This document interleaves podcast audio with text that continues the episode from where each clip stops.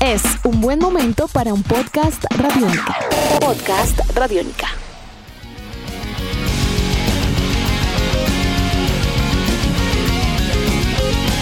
Bienvenidos a esta nueva emisión de Podcast Rock and Roll Radio, un producto de Radiónica desarrollado por el señor Andrés Durán, arroba Andrés Durán Rock, y quien les habla Héctor Mora, arroba Mora Rock and Roll, bajo la producción de Juan Jaramillo, Jairo Rocha y la captura sonora de Andrés Cristancho. Colors es el cuarto álbum de estudio para la agrupación norteamericana de heavy rock progresivo Between the Buried and Me, un trabajo destacado en el 2007 como un disco que, aunque presentaba varias canciones, la impresión final era de una sola canción continua con transiciones entre sí, algo que tampoco sería impedimento para ver cómo por primera vez la agrupación incursionaba exitosamente en los listados del top 200 de Billboard hasta la posición número 57. Así que hoy en Podcast Rock and Roll Radio celebramos y recordamos década y media para Colors, álbum de la agrupación Between the Buried and Me. Eso y mucho más para los próximos minutos. Andrés, muy buenas tardes, un placer estar con usted el día de hoy recordando este trabajo que cumple década y media, Colors. Así es, Héctor, un gran placer estar de nuevo aquí con usted y agradeciendo a todas las personas que hacen posible este Rock and Roll Radio Podcast. Es una agrupación muy interesante, Héctor, Between the Buried and Me. Yo creo que desde el título del grupo ya mismo uno queda inquieto porque pues no es tan fácil de aprendérselo, no, no, no conlleva nada, qué sé yo,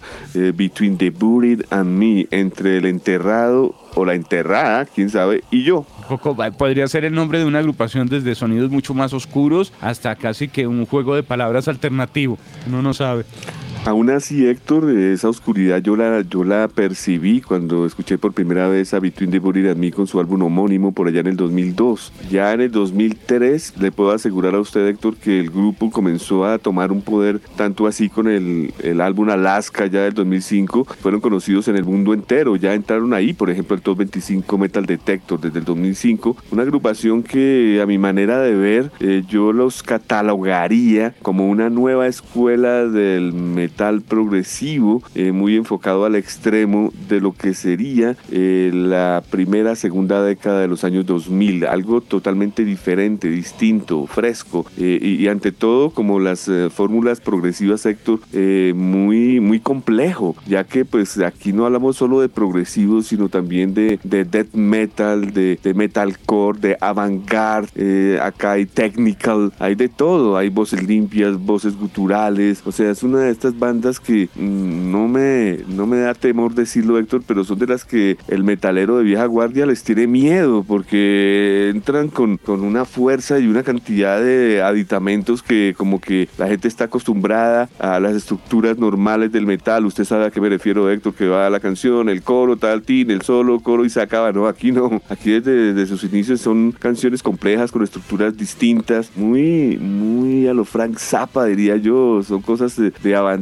que se reflejan en discos como el Colors, como usted bien lo dice. Después del famoso Alaska vendría Colors, que a mi manera de ver es, es muy rápido para que un disco en su cuarta producción haga un disco tan espectacular como es este. Eh, tanto así que ya se hizo una gira celebrando los 10 años de este álbum, recuerdo perfectamente hace 5 años, y ahora como si fuera poco, el disco tiene una importancia tan trascendental en la propia banda que se decidió en el 2021 hacer una segunda parte con Colors 2, que a mi manera de ver es el que le deberíamos hacer el podcast. Pero bueno, aquí, aquí realmente eh, hay que entrar por el principio. Primero la primaria, como se dice. Y pues irnos de una vez con un Colors 2 en el 2021 en un podcast como el que tenemos, creo que sería algo, no sé, eh, difícil llegar. Así que la mejor manera creo que fue acertadamente llegando al Colors de 2007, que celebra los 15 años en el 2022, Héctor. Además es una historia consecuente, Andrés. Yo creo que parte del éxito también más reciente álbum en estudio de la agrupación de los Between the Buried and Me, ese Colors 2, eh, tiene también un éxito y un eco muy fuerte por el trabajo que había hecho la banda a lo largo de toda su carrera, que como usted bien dice, casi que desde el inicio comienza a marcar algo que la hace diferente. Ese álbum Colors 1 que estamos celebrando el día de hoy es tal vez una pieza tan grande que la evolución del grupo nos lleva a un Colors 2, pero entender que en un álbum a la hora la verdad de tan solo ocho canciones con una hora cuatro minutos sucede todo lo que sucede y se plantea tanta variedad de estilos que fluyen de una manera tan natural dentro del grupo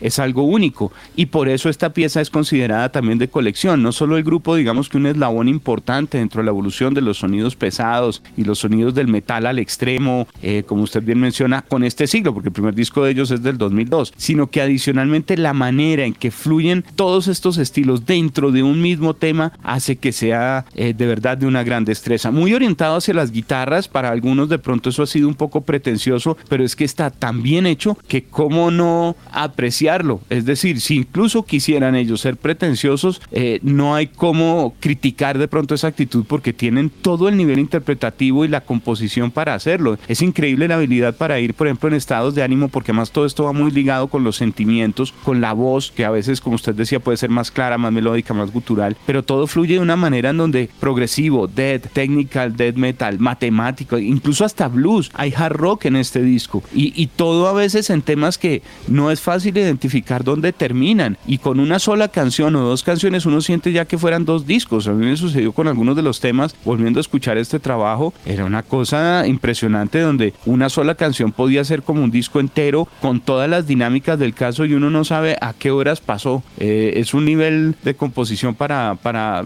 para su momento muy artístico y muy de vanguardia. Yo pondría al igual nivel de las guitarras las voces. Eh, yo, lo único que yo podría comparar este trabajo sería con un Devin Townshend donde las voces son más importantes que las guitarras. Pero aquí las guitarras sí son un toquecito más importante que la voz, pero, pero las voces son, hacen, un, hacen un papel del, del 40% y digamos que el 60% las guitarras. Ahora, no podemos demeritar el trabajo del bajista, del, del baterista, que son espectaculares. lo, lo, único que puedo decir que, que, recuerdo claramente, Héctor, es que cuando salió Colors, eh, este disco fue catalogado como los discos de metal del año. Eh, de, incluso recuerdo que ellos hicieron parte de una gira eh, que llevaba a cabo Dream Theater con agrupaciones progresivas del momento, ya que pues Mike Pornoy encontró también en este disco como su favorito en este año. Estamos hablando de, del 2007, es un disco que, hace 15 años pues estaba adelantado en todos los espectros musicales. Eh, este, este, es, este, es, una de las bandas que eh, con su manera de facturar la música, de manufacturar las canciones, como usted bien decía Héctor, eh, cada canción parece un disco. Aquí, aquí no, en ninguna canción de las ocho que hacen parte del Colors podemos decir que, que bajan de de, ímpetu, que se torna aburrido. No, no eso, eso, aquí no llega a ocurrir. Es algo más bien de, de, tener un kilometraje auditivo, digamos, extenso para poder soportar la serie de cambios que ocurren precisamente como usted lo dice en cada canción donde pasa de todo. No, además el disco va calibrándose de una manera muy especial desde el principio que hay de pronto algunos temas entre comillas más cortos porque nuevamente todo se pega y la transición es tan natural que a veces es casi que imperceptible. O sea, uno notará secciones de canciones, pero no secciones o movimientos de la pieza, pero no propiamente el, cambio de track. Y, y hay ejercicios mucho más concretos, hasta piezas de 14 minutos impresionantes. Héctor, la agrupación Between the Buried and Me proviene de Raleigh, el norte de Carolina, la misma tierra del Lamb of God. Vienen para que la gente más o menos identifique el sonido de esa área de los Estados Unidos. Ellos, eh, después de, tantos años en entrevistas, eh, ellos dicen que, su música eh, podría ser una especie de, death metal con progresivo y avant-garde. lo que sí está claro es que ellos dicen que sus principales influencias como fans vienen de hacia, hacia el thrash metal, hacia el avant-garde. Gustan mucho de agrupaciones como, eh, digamos, Sepultura, Motley Crue, eh, King Crimson, Soundgarden, Fey No More, Pantera, Pink Floyd, Air Crisis. Todas estas bandas ellos los nombran, inclusive un Pink Floyd, ellos lo nombran como, como principales influencias de su música. Ahora, si hacemos un análisis de los músicos, Héctor, es importante desglosarlo, ya que Tommy Gilles Rogers, quien es el cantante del grupo, es también un espectacular teclista fuera de que usted se dio cuenta ya, Héctor, que domina las, eh, todas las, eh, las, dinámicas vocales, ¿no? Puede ser lo gutural o lo limpio. perfecto. Lo hace muy bien. De hecho, la parte limpia a veces parece fuera, fuese una mujer, que eso me asombra muchísimo de, ese, de esa gama que, que maneja. Así que él, es eh, una persona importante en el grupo, definitivamente. Paul Wagoner es el guitarrista líder del grupo, también canta, también hace de las suyas con voces aquí. Él desde muy joven se, se promulgó como un seguidor de lo que es el metal progresivo y un gran seguidor de lo que es, eh, eh, digamos, yo diría, la complejidad del mismo, ya que él nombra a Alan Holsworth como su principal influencia, por otro lado a un Steve Vai, a un John Petrucci, o sea que estamos hablando de las élites del, del, jazz fusión y también del progresivo noventero, y pues un Steve Vai que pues según él es, es también una de sus máximas influencias. Dan Briggs en el bajo eh, es un hombre que viene de una escuela progresiva también. Eh, él, él, tiene otro proyecto paralelo con Between the Buried and Me que se llama Trio Scapes, que es una agrupación de jazz fusión. Entonces vea usted lo, lo importante que es tener un, tener un bajista que, que transite en estos, eh, en estos uh, territorios. Fuera de tocar el bajo, él toca la guitarra, los teclados y también hace una tercera voz eh,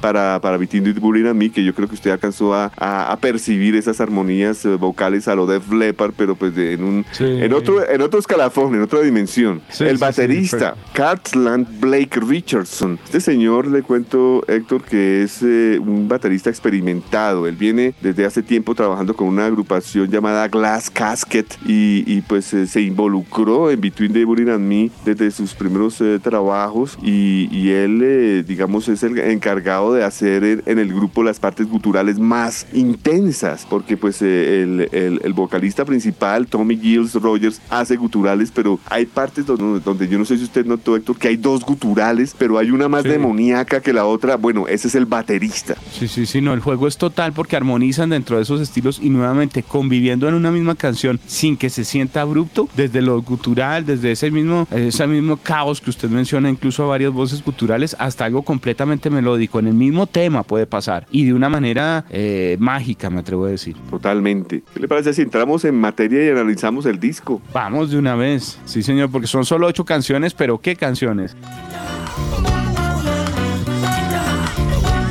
Esto comienza además corto, porque la primera, que, que re, repito, es muy difícil encontrar la división de las canciones, como tal va a fluir casi como una pieza mágica, pero comienza con From Born A, The Backtrack, que es apenas una visión de 2 minutos 13. Sí, yo creo que podemos catalogarla como un intro para este trabajo musical, no para la siguiente canción, yo diría un intro para el trabajo general, en donde hay una voz, un piano prácticamente a capela, y, del dos, y los 2 minutos 13 al 0 segundos 51 entra ya la banda, pero de una manera manera, mm, ¿cómo diría yo? A, manera de fanfarria, sí, este es, este es un inicio, este es el inicio de una obra maestra. Sí, yo tiene que tiene como un poquito de elementos de piano rock 70s, eh, todo esto va luego con guitarra, va fluyendo, igual al final termina casi que una muestra agresiva también de riffs de death metal que, que, que van dándole forma todavía a un caos más fuerte con el, la parte B que dice The, the Decade of Status, la década de las estatuas. Sí, señor, parte B, la década de las estatuas Aquí tenemos 5 minutos 20. Digamos que ya es la primera canción, canción. Van pegadas todas, como lo hemos dicho en diferentes ocasiones. Eh, de una es canción pesada, metal extremo. Sí. Así de una, eso sí, no se pone con, con rodeos. Eh, la voz gutural eh, hace coros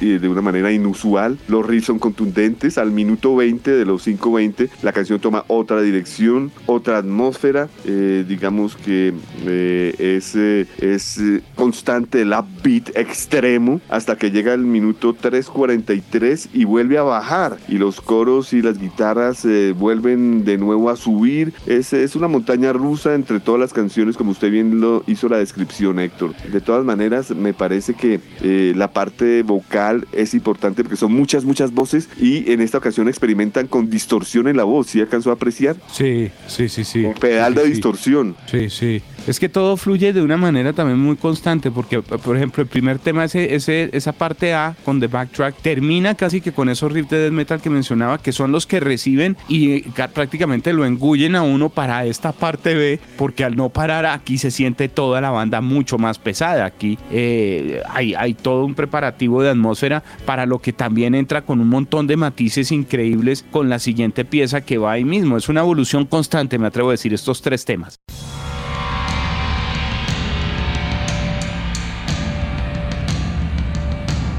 Así es, la tercera canción se llama Informal Gluttony, 6 minutos 47 segundos. Eh, de nuevo entra, entran pegadas las canciones, entra suave la batería y feedbacks de guitarra son lo que dan inicio a esta canción. Al, al segundo 46 entra el bajo eh, y luego entra, digamos, una estructura más o menos como del Medio Oriente, con atmósferas bastante interesantes. Ya al minuto 33 entran de nuevo voces guturales y un super riff. A los 2 minutos 44 baja la canción totalmente y los coros armonizados que me refería Héctor. Esto es, esto es eh, rarísimo, pero sí, lo hacen muy bien. Al minuto 3.10 vuelve a subir la canción, riffs intensos. Al minuto 4.27 entra otro viaje totalmente distinto, eh, voces excelentes. Al minuto 5.05 vuelve a bajar la canción y vuelven a hacer la armonía de coros. Eh, acá lo que yo decía, Héctor, ¿no? Una persona que espera una agrupación de metal con las estructuras normales, no, este no es el grupo para escuchar. No,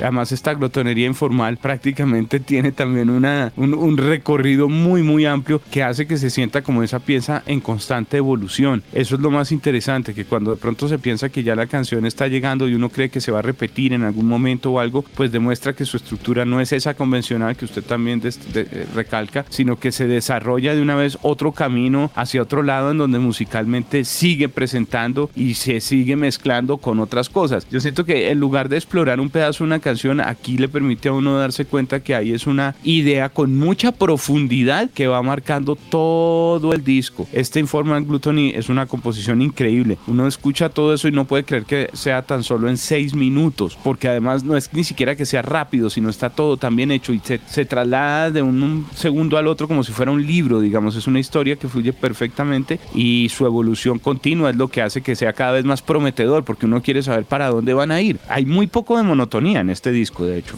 Y eso tiene que ver mucho con el orden de las canciones, como usted bien lo dice, dice porque la siguiente canción, Son of Nothing, es digamos de las largas. Es la tercera menos larga, 10.59. Hay una de 13.10, hay una de 14.13. Así que este, digamos, es la menos larga de las largas y marca la canción 4. O sea, está en la mitad del disco, Héctor. O sea que ha venido una progresión perfecta con canción de 2.13, 5.20, 6.47 y ya aplican la canción larga. Después viene a la de 13.10 para pasar a una de 8.36, 2.51 y cierran con la más larga, la de 14.13. Así que esto que acabo de escribir refrenda lo que usted dice. Es un disco que, que, va atrapando de una manera inusual según el orden de las canciones. Y la, y la siguiente canción que estaba hablando yo, el Son of Nothing, de 10.58, eh, vuelve a pasar lo mismo, Héctor. Son, son unas descripciones eh, hasta eh, chistosas, pero pues lo hago con todo cariño porque la canción entra de una arriba, extremo, voces guturales. Al minuto 57 baja, baja totalmente, entran acústicas y piano. Y vuelve a subir esto, voces limpias versus voces guturales como a manera de duelo, una cosa rarísima. Al minuto 305 brutal beats por doquier, Héctor. Al minuto 327 baja de nuevo, queda el piano, quedan coros, de hecho coros escalofriantes y vuelve a subir la canción al minuto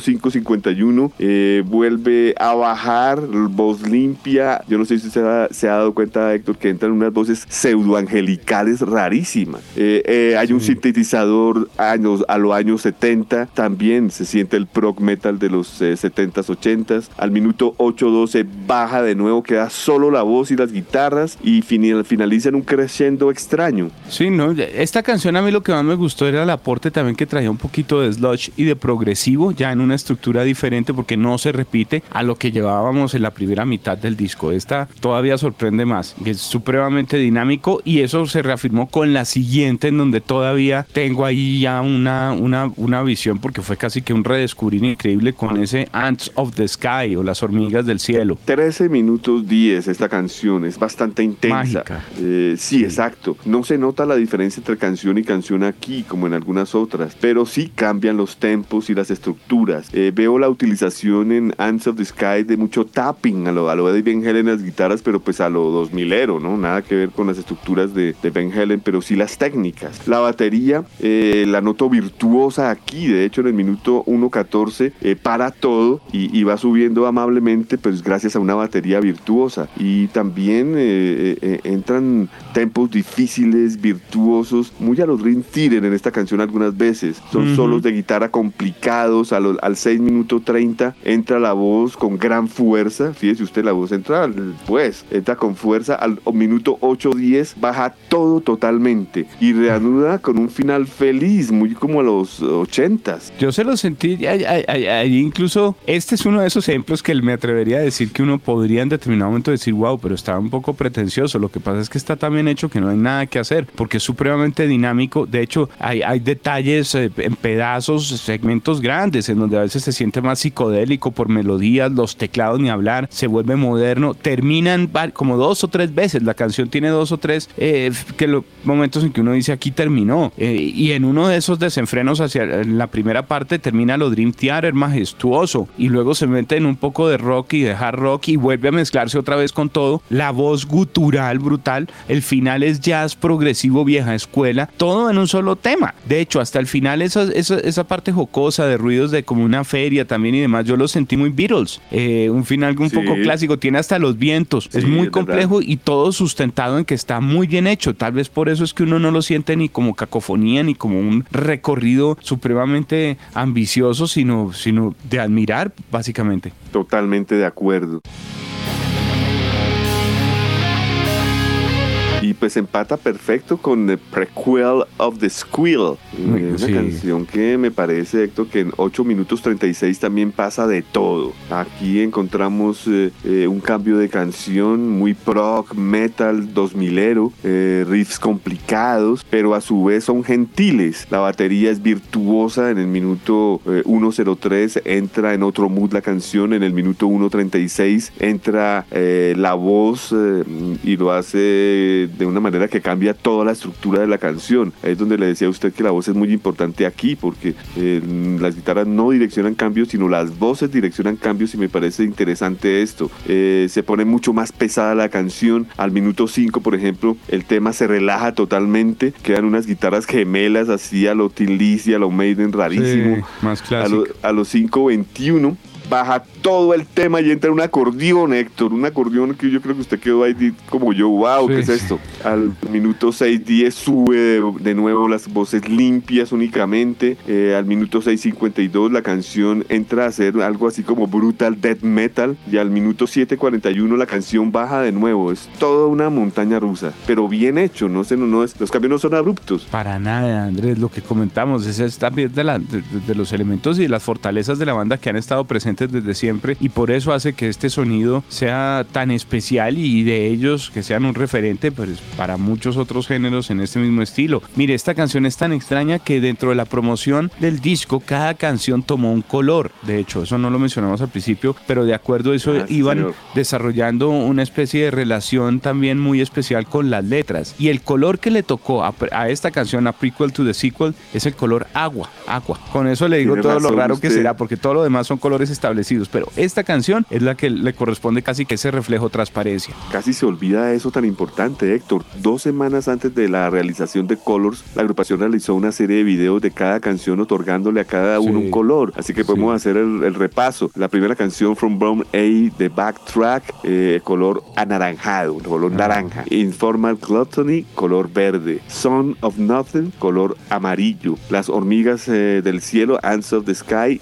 rojo. Prequel of the Squill, de donde vamos, Aqua. La canción que sigue, Viridian, azul y White Walls, púrpura. Exactamente, entonces eh, todo esto eh, para un disco que es conceptual de en esta banda progresiva es porque tiene algún significado, ¿verdad? Ellos están haciendo un ejercicio de tratar de traducir esa música a un color. Es una transición particular y, muy, muy fuerte la que plantearon para cada uno de, estas, estos colores. Después sigue una canción instrumental que se llama Viridian Héctor, que es de 2 minutos 51, que yo creo que está perfectamente instalada allí para poder entrar con la canción más larga. O sea, es como una preparación para escuchar el tema más complejo que es White Walls. Pero pues Viridian en este, en este pasaje eh, podemos decir que eh, aún así la canción, digamos, baja todos los ímpetus que venían del percuelo de, de Squeal. Quedan teclados y guitarra únicamente y quedan haciendo atmósferas que pues eh, más adelante, yo no sé si usted percibió, entra un solo de bajo virtuoso entre esas atmósferas increíble que preparan pues la canción White Walls. Sí, porque ahí es donde, donde se faja también Briggs un poco en esa transición. Este, este pasaje tiene mucho de Pink Floyd, de hecho, y es compuesto orientado básicamente hacia, hacia ese bajo. Eh, es quien hace toda la transición y tanto en concepto como en música para servir casi que en bandeja de plata un final que se comienza a desarrollar ya para una pieza increíble. O sea, esta me, me sorprendió también el White Walls de mis favoritas, un excelente final, sucede de todo y creo que solo esa pieza podría ser un disco, Andrés. Sí, claro que de sí. Premio. 14 minutos. De premio, además. Sí, ese es, el, es, el, es, la coronación. 14 minutos 13 segundos. Es la canción más larga del disco. Entra muy progresivo, noventero y 2000 Una excelente voz gutural, pero para sorpresa de todos, los arreglos son tan finos y progresivos que, que no se nota ese gutural. De hecho, la canción se pone más pesada a los, a los 2 minutos 50, donde la canción toma otro camino, pero siguen los guturales mandando. La voz gutural es imprescindible en esta canción. No sé si usted lo notó, Héctor, que es un gutural que se entiende, no es el gutural que toca coger las letras, saber qué está diciendo, sino se alcanza a entender lo que se está cantando. Los riffs son complicados, la batería es abierta. Al minuto 5-10 eh, bajan todos a crear unas atmósferas bastante interesantes y regresan esas voces angelicales a manera de armonía vocal. Luego la canción entra en un, en un mood bastante raro. Al minuto 7.33 sube de nuevo con tremendo grito. No sé si usted lo notó, Héctor, una canción sí, sí, sí. la subdivide un grito tremendo que, que se vuelve a, que vuelve a complicar la canción. Yo creo que la, el grito no es que se acabó aquí, sino se vuelve a complicar la canción. Riffs enfermizos, como lo digo a lo Frank Zappa, y se mezcla aquí perfectamente la vieja y la nueva escuela eh, del metal de una manera muy fácil. Yo aquí destacaría que para todo el ejercicio, no solo en esta canción que complementa un poco lo que usted dijo, sino para todo el, el, el álbum como tal, la compenetración y la emotividad que se transmite alrededor de ese ejercicio vocal fluye también de una manera increíble y natural con la música. Yo creo que eso es lo de valorar, no solamente el poder manejar diferentes rangos, diferentes tipos de voz, diferentes posiciones de voz o texturas en una sola canción.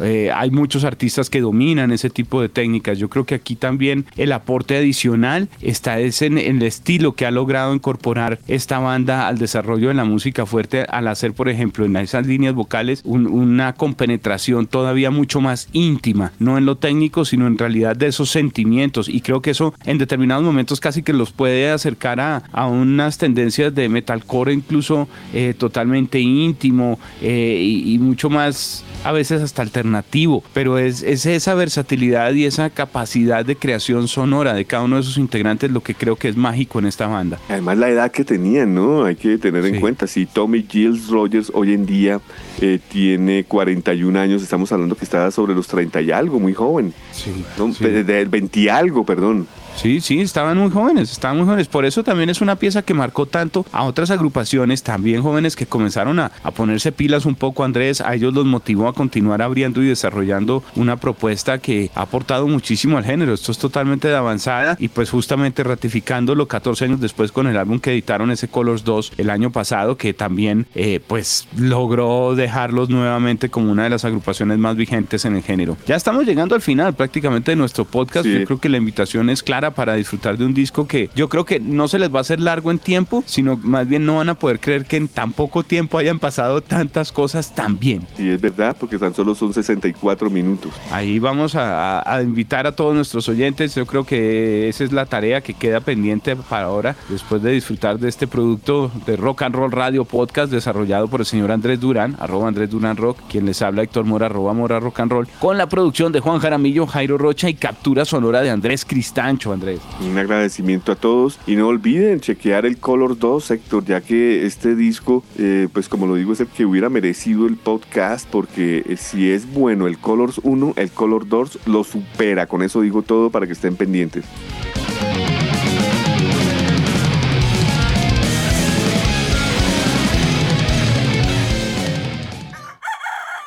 Hola, soy Fausto García Calderón. Hago parte del equipo de paz de Radio Nacional de Colombia y quiero invitarlos a escuchar Inquebrantables, Voces del Cambio, la serie de podcast en la que les traemos historias de gente excepcional que está cambiando la historia en lugares a los que ha llegado la paz. Sigan estos relatos que traemos desde las regiones colombianas cada mes. Encuentren este podcast en cualquier plataforma de distribución que prefieran y en nuestra página web Radio Nacional Co. Nuestros podcasts están en radionica.rocks, en iTunes, en RTVC Play y en nuestra app Radionica para Android y iPhone. Podcast Radionica.